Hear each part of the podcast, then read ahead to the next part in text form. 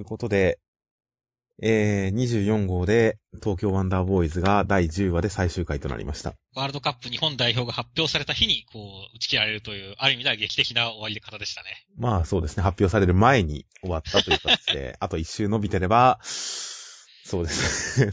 まあ一周伸びた時でどう、どういうこともないんですけど別に。結局は開幕前にですからね。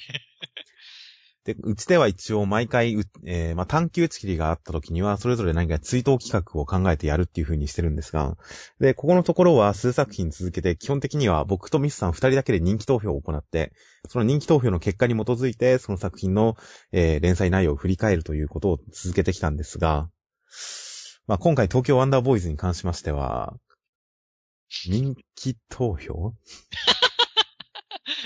うん。というのも、ちょっと、何かこう、うん、盛り上がらないかな、と。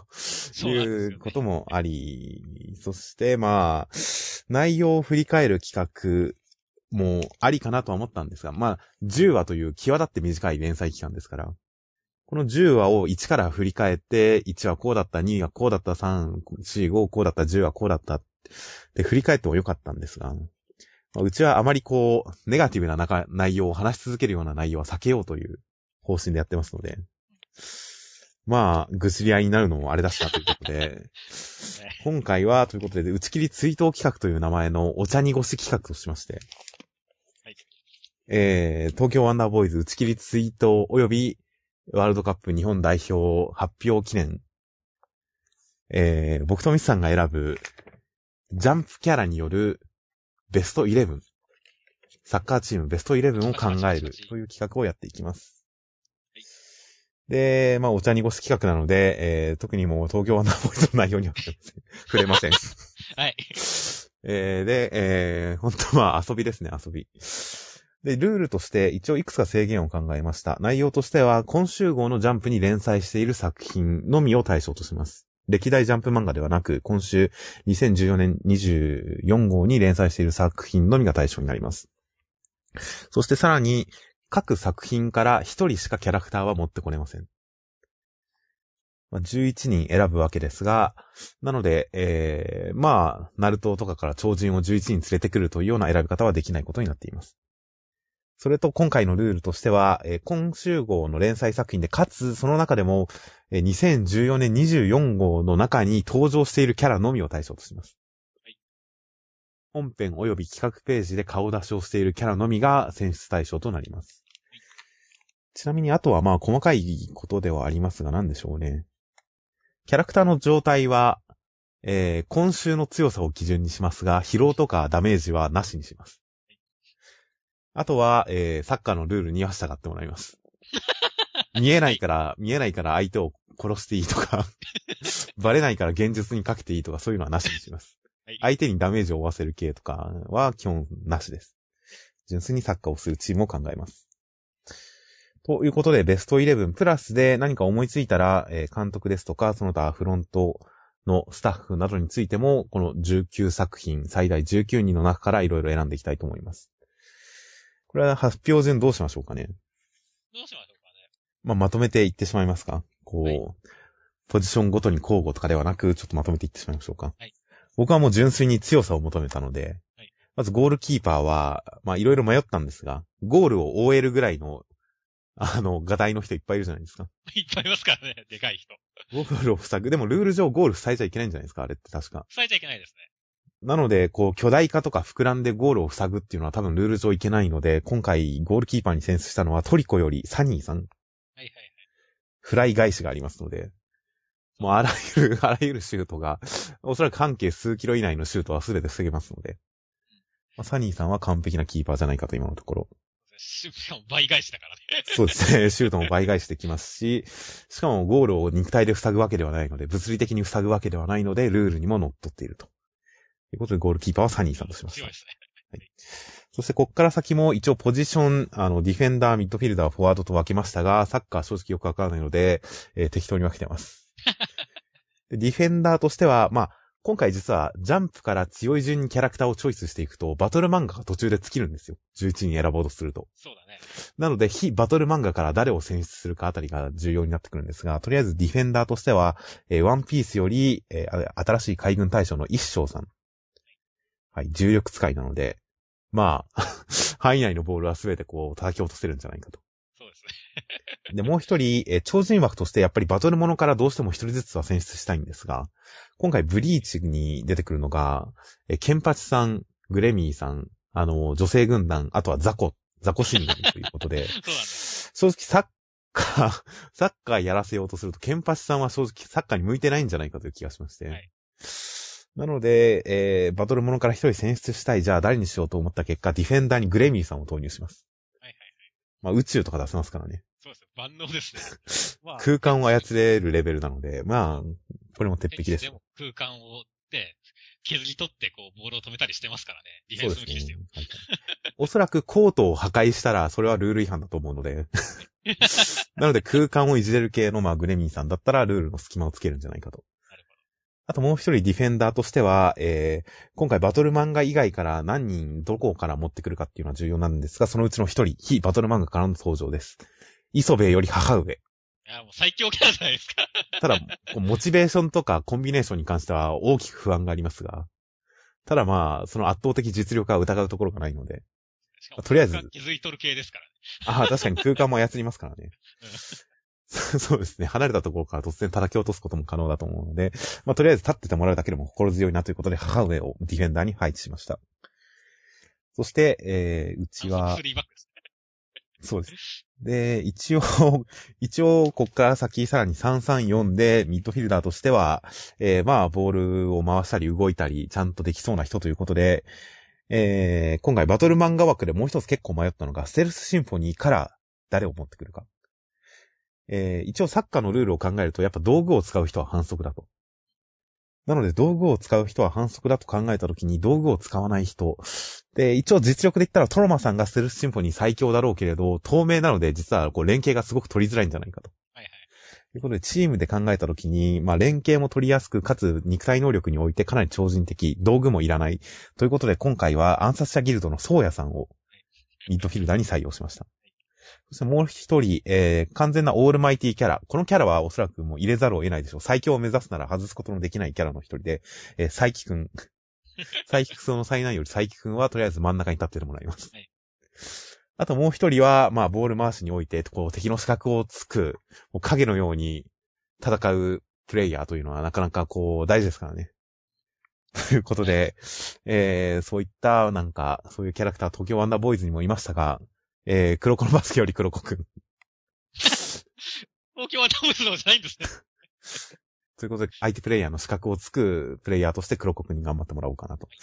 まあ、身体能力に関して言えば、まあ、高校生バスケの中でも黒子くんは決してトップクラスではありませんが、でもまあ、十分な練習に基づいた最低限のスタミナもありますし、まあ、この、器用系のキャラではないということで、サッカーにうまく適応できるのかというのもありますが、まあ、それを補ってあまりあるチーム競技に対するこのチーム愛、このコンビネーション力、そして精神性、試合に対して向かっていく不屈の精神性などを、えー考慮した結果、黒子のバスケより黒子くんにミッドフィルダーとして敵の資格をついてもらいたいと思います。そして、えーフォワードを4人体制でガンガン攻めていきます。どんどん殺していってもらおうと思います。さっき殺しただけって言ったじゃん。まあ、あの、ラルールの範囲内で殺していってもらえばはい、なるほど。大丈夫かなと。ということで、フォワードには、えー攻撃力重視で選んでいきました。まず一人目は、じゃあ、えーコロ先生。暗殺教室よりコロ先生。コロ先生も最強を目指すからには入れなければならないキャラですが、まあ、普通にどこにいても大丈夫だと思うので、とりあえずフォワードに入れてみました。で、えーもう一人は、えー攻撃力重視で、とりあえず、イリーガルレアよりアクセルさん。この人もなかなか重力を無視した動きのできる人なので、まあ、とりあえずは強いかなと。そうですね。続きましてが、えーバトルものでもう一つまだ採用してない枠がありまして、えーナルトから誰をどこに採用するかっていうのもあったんですが、まあ、とりあえずは、戦闘力的にも現在最高、最高潮。一番もうトップに立っているナルトで、ナルトであれば、えー影分身を、こう、なんかこう、残像と言い張れば、ルール的に許されるんじゃないかという。はいはい、はい。ことを考えて、フォワードナルトで、えーフィールドをナルトで埋め尽くしてもらおうということで。それこそ反則になるんじゃないいや、これは残像ですって言い張れば多分大丈夫だと思います。はいはい。ということで、フォワードにナルトを投入しました。で、ここら辺でもうすでにバトルモノからは全て出し尽くしているので、えーもう一人バトルモノ以外からどこ、どこから誰を持ってこようと思った結果、まあ、銀玉だなと。身体能力的に超人を選ぼうと思ったら銀玉だなということになりまして。はいで、えー銀玉から誰をどこに持ってこようか迷った結果、やはり身体能力的に、えーかなり上にありそうな、つくよさんをフォワードに入れようと思います。精神的にちょっと不安なんですが。メンタル面でちょっと不安なんですが、つくよさんを入れました。まあ、最後まで迷ったのは配給なんですけどね。配給勢をすごい迷ったんですけどね。すごい迷ったんですが、うーん、うーん、サッカーやらせてどうなるだろうというのが結構、比較していくと、ちょっとまだ配給はまだかなと。まだかなと。この連載が進んでいったら、もうもっと入れたいキャラ出てくるかもしれませんが、今回配給はプレイヤーとしては、まだかなと。はいはい。ということで入っていません。それでとりあえず11人考えました。ゴールキーパーサニーさん、ディフェンダー一生さん、グレミーさん、母上。ミッドフィルダー、黒子くん、ソウヤさん、サイキくん、フォワード、えー、ナルト、コロ先生、アクセルさん、ツクヨさんと。あとなんか適当に思いつくままに上げていったのが、まあ、監督誰にしようかなとは思うわけですよ。はいで、監督、まあ、い何人か天才キャラ的なのとか、面倒見がいいキャラとかいろいろあったりはしたんですが、どうもこの11人をもう11作品から選んでしまって、残りから選ぼうとするとかなり難しいんですね、これ監督。こち亀勢が結構迷ったんですけど、りょうさんのバイタリティとか中川さんとかいろいろ考えたんですが、中川さんはちょっとこう隙がありそうな感じもありますし、あと中川さんを監督にするとりょうさんもついてくるっていう可能性があるので、これは危険だということで、こち亀勢を除いて、じゃあ天才キャラ、うん、運営支配力のあるキャラ、統統括力のある、指導力のあるキャラ、誰だろうと思っていった結果、カッと思いつきました。ゆい姉さんです。今週フィーチャーされていた組織をまとめ上げる天才的な手腕を持っているというゆい姉さんを監督に今回配置してみました。きっとすごいでしょう。よくわかりませんが。まだその真の実力はわかりませんが、これだけ評判がいいとことはきっとすごいんでしょう、ゆい姉さん。ニセコよりゆい姉さんを監督に選出しました。あとまあ、特に全キャラ選ぼうと僕はしてないので、なんか思いつくままに上げてったんですが、上根くんは使いどころがあるなと。チーム競技ですし、というかチーム競競技じゃなくてもやっぱりスポーツに関してはメンタル大事なので、上根くんはやっぱりどっかに入れたいなということで、まあ無難に、えー今回コーチ陣として上根くんに入ってもらいます。そして何より今回の企画忘れちゃなりません。今回東京ワンダーボーイズの追悼企画です。そうなんですよ。ということで東京ワンダーボーイズ勢を入れな、入れてあげなければちょっと申し訳がないので、東京ワンダーボーイズ勢も当然サッカーですからね。東京ワンダーボーイズ入れざるを得ません。今回はこの人を選びました。えー、この西が丘のチームより、はい服部雄三郎さんを広報誌の編集として採用します。き っといい広報誌を作ってくれることでしょう。まあ、確かに元のネタの人は、ジャンプの編集だからね。ということで、フロント勢として服部さんを広報誌の編集に採用しますと。まあ、これが僕の、えージャンプイレブンですかね。いや、本当に普通に強そうですね。そうですね。少林サッカー方向を目指したので、バトル的、バトル的にもう、今考えられる、もう最強の夫人かなと思います。はいはいはい。いやはい、素晴らしいですね。まあ、対して、じゃあ、僕の方の発表に行きたいと思いますけど、どはい。まあ、僕はやっぱ東京ワンダーボーイズ追悼企画なので、はやっぱりこう、まあ、東京ワンダーボーイズ、特にまあ今回は南條くんか日の本くん、どっちを中心にチームを作っていくかっていうのを考えたあ、ときにあ、そんなこと考えてくれたんですね。考えたんだよ。まあ、やっぱりね、主人公の一番の主人公はやっぱ南條くんだと思うので、まあそうです。南條くんの消える性質というのをね、こう、コンセプトに、あの、チームを組んでみましたっつって。なるほど。えっ、と、ポジションは451。はい、そしてはい。この南條くんをトップ下に置いて、こう、中盤を全員見えない人間で固めるっていう、なるほど。だんだん見えてきましたね、チームが。というチームコンセプトのもとにチームを作ってます。なるほど。まあまずは、まあ、フォワードでワントップですが、はい先ほど、あのーブリーチにおいて、グレイミーさんかケンパチさんくらいしかいないっていう話が出ましたけど、今週、今週号はそうですね。ザコが出てくるばっかりで。そういうのも含めて、で、今回ですね、南條くんにはやっぱり日の本くんがいなきゃいけないじゃないですか、相棒として。でやっぱ背が高い、はいはいはい。ね、背が高くて、こう、存在感があって、体が張れる。なるほどなも。う、ケンパチさんですよっていう。ああ、なるほど、なるほど。木本くん、敵のポジションとしてケンパチさんと。そうですよ。この、でかいっていうのがやっぱでかいですよ。はいはい。尖ってますしね。そう、見た目尖ってますし見た目的にも尖ってますしね。だからこの、ケンパチさんをこう、圧倒的なワントップに置いて、こう、南條くんが消えることができるっていうね。ケンパチさんも、ケンパチさんもメンタル不安ですけどね。いや、立っててくれるだけでいいね。いや、もう、速攻レッドで退場になりそうな気がしますけどね。まあ、そうだね。まあでもこのケンパチさんの攻撃力、たった一人でこう何、ある意味では天試合を決めてしまうかもしれないっていう実力っていうのは、やっぱりこう野獣的フォワードとしての性質はやっぱいいと思うんですよね。まあそうですね。ルールに従ってさえくれれば強そうですね、ケンパチさんそうですよね。そして、まあその、まあ今回451、やっぱり、中盤は前目のフォワードが3人ということで、そこには、まあ南條くんと、同じくこのケンパチさんの存在感を盾に消えることができる連中で集めてみましたね。まあ左側に黒子のバスケより黒子くん、サイドには、あの、暗殺教室より渚くんをこう入れてみましたね。うんお互いこの、まあミスディレクションと気配を消す能力によって、まあ、殺気を、殺気を消す能力ですね。そう渚くんこれによってこう、あの、相手のこう見えないところから現れるっていうね。そうです。あらゆる攻撃が可能になるというね。あれなわけですね。まあまあ、確かに。さらに、こう、ボランチ、中盤、こう時々上がってくるこの中にもさらに透明な奴らを置く。特に、この今回ステルスシンフォニーから先ほど言った反則キャラでもあるトロモさん。はいはいはい。まあ、能力的には最強な上に、ちゃんと体一つで戦いますから、ルール違反ではないですよ。そうそうそう。そして、もう一人がワールドトリガーより風間さんっていうね。彼もカメレオンのような、こうね、トリガーを使って消えることができるので、これによって、こう、なんですかね。相手は、あれ、ケンパ、相手フォワード、相手チーム少なくね？って思うんだけど、実はいるっていうね。なるほど相手に。は半分くらいしか人数がいないように見えるんだけど、実は11人いるっていうね。この謎の戦い観客も一体ど、誰が戦ってるんだっていう、わからなくなるっていう、混乱を招くような、こう、まあ、見えざる中盤。はい圧倒的5人なわけですね。まあ確かに見てて楽しそうな チームではありますね。風間さんのカメレオンは正直、あの、道具を使ってる点で、ちょっと、あのーまずいですけどね。反則ギリギリですけどね。いや、トリガーはほら、能力みたいなもんじゃないですか。ワートリ勢を外したのはけ結構、これはル、あのールール違反だなと、反則だなと思ったからですけどね。まあ、ギリギリ、はいギリギリいいですよ、じゃあ。そうです。風間さん、トリオン対。ちなみに風間さんは今回本編出てないですけど、そうですね、確かに。トレジャー漫画賞の企画ページのところにちょっと顔出ししてるので、あの、許してくださいっていうことで。作品の告知ページですらないですからね。そうなんだよ、ね。漫画賞のページですからね。そうそうそう。まあでもいた、いたからいいんですよっていう。はい。やっぱどうしてもこの中盤にはね、まあ、ある意味でこう頭の切れる、ちゃんとしたキャラが欲しかったんですよ。遠藤的なね、日本代表で言うなら。ちなみに、遠藤的な人が欲しかったんですよ。ちなみに、佐伯くんも透明になれますけどね。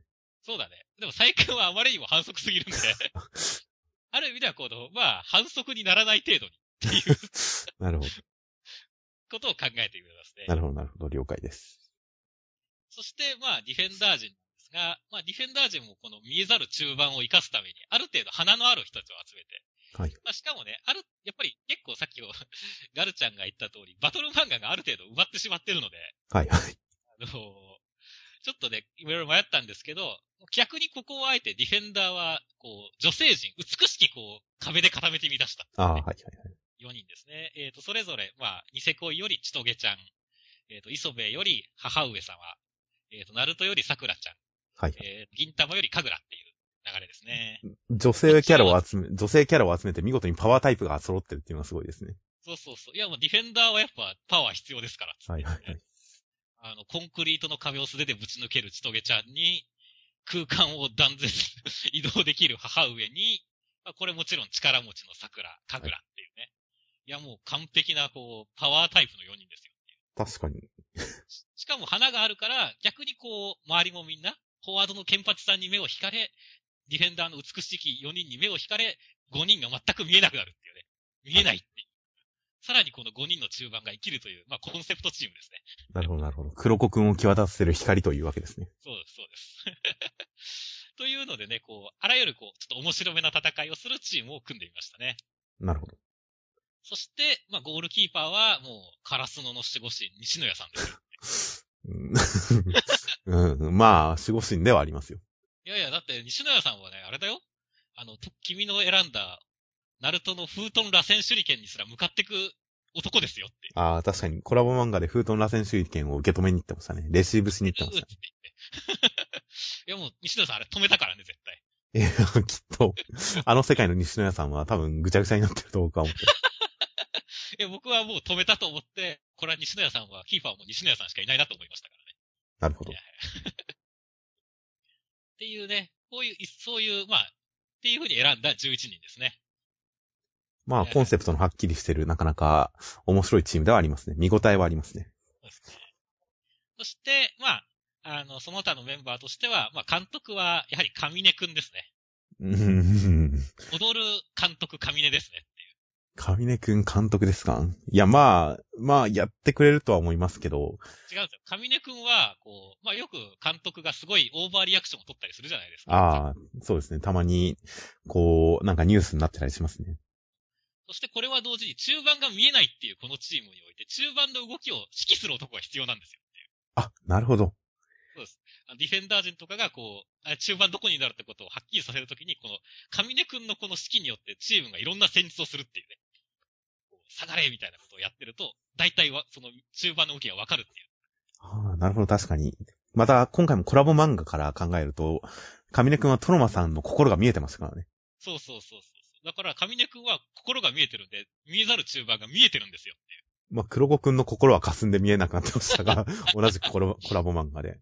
トロモさんが見えるっていうのは確かに大きなアドバンテージですね。だから、そこれを使って、こう、上根くんが、あの、指示をするっていうので、監督なんですよね。なるほど。だからこれ、上根くんも含めてのこのチームなんですね、この、僕の部屋作ったチームとしては。なるほど、なるほど。まあ、上根くん成長性を考えればありかなと思います。現状のままだと多分精神すり切れて大変なことになると思いますけど。いや、でも、かそうです上根くん、このメンバーをまとめるのは大変だと思うからね、死にかけるとは思いますけど、きっと上根くんなら成長してやってくれるとは思いますよ、きっと。やってくれると信じてます。まあ、そして、まあ、今回僕は、一応19個漫画が連載されてる中で、一応全員入れてみたかったんで、一応それぞれ集めてみましたっていう感じですね。まあ、キーパーはやっぱり審判といえば今やってる直撃の相馬より東月の学園長ですね。ああ、今審判をや、審判、審査委員長的なのもやってるからですね。そうですよ。そして、こう、あれですよ。いいゴールが生まれたりすると、おはだけって言ってやるわけですよ。そして、まあ、見事にレッドカードを食らうっていうね。ユニフォームのレッドカードですからね。あ、そうなんですね。まあ、カードですね。イエローカードとかもらいますからね。はいはいはい。まあかつて J リーグで、こう、イエローカードを出されたストイコビッチが、はいあの、逆に審判からカードを奪って、まあ、レッドカードを出す、出し返すっていう、まあ、J リーグの名場面があるんですけれども、はいはいはい。それと同じように、東月さんも、なぜか試合中におはだけしちゃって、選手からイエローカードやレッドカードを出されるっていう、そういう展開を見たいなと思って、審判に任命しましたね。なるほど。なるほど。そして、まあ、スタジアムナレーション。せ まあ、選手入場とかで、セーベーマコトとかいうああ、はいはいはい。あれは、まあ、ミラさんですね。可愛い声に言いたいですね。はいはい。いいと思いますよ。多分ニコニコとかにあげられるんじゃないですか、そしたら。そうね。でそういうのを期待してますね。そしてサポーターの応援団長はゼブラさんですね。サポーターといえば声がよく通る。まあまあまあ、その点だけは納得しますよ。声がよく通る点だけは納得しますよそ。してまあ、そしてまあ、ジャンプキャラにおけるサッカーにおいておそらく観客は無事では済まないので、あのサポーターの軍団を守るといった意味でもゼブラさんはやっぱ、そういうサポーター的にいてほしいっていう。なるほど。確かにその防御力っていうのはサポーターに大事かもしれないですね。そうですね。あとちゃんと周りを気を使いますからね、ゼブラさんは。一応はそうですね。っていうところでやっぱりゼブラさんがサポーター応援団長ですね。なるほど。そしてチームオーナーは中川という。まあ、まあ妥当ですね。まあ、アブラノビッチですよ。ただまあ中川、中川がいると自動的に亮さんもついてきちゃうんで。いつ何が起こるかわかんないですけどね。チームが恐ろしいことになっちゃうかもしれませんね。まあ、そして、まあ、芝管理。まあ、芝の管理って大事じゃないですか、やっぱりサッカーに。はいはい。聖地ですからね、こうグラウンドは。はい。にはやっぱりこう天候を操れるナミさんを置きたいと思いますね。なるほど。ちなみにこう、ナミさんを芝管理。芝管理といえばやっぱウソップとかも、こう、植物を育てたりとか得意なんで、ああ、確かに。ここには上がってたんですが、この、今回の僕のチームにおいて、中盤が見えないっていうことがコンセプトじゃないですか。ああ、そうすると、雨に弱いっていう、こう、弱点があるんですよね。あ雨が降ると、中盤が見えてしまうって いや別に、ミスディレクションは関係ないですけどね。まあ関係ないけど、あトローマさんとか風間さんはまあまあまあ、その二人はそう。雨降られると怖いんでね。そうすると、こう、常にホーム戦では、こう、天気を晴れにできる人が必要だということで、なるほど、なるほナミさんが、こう、常に晴れにしてくれるね。ど。なるほど。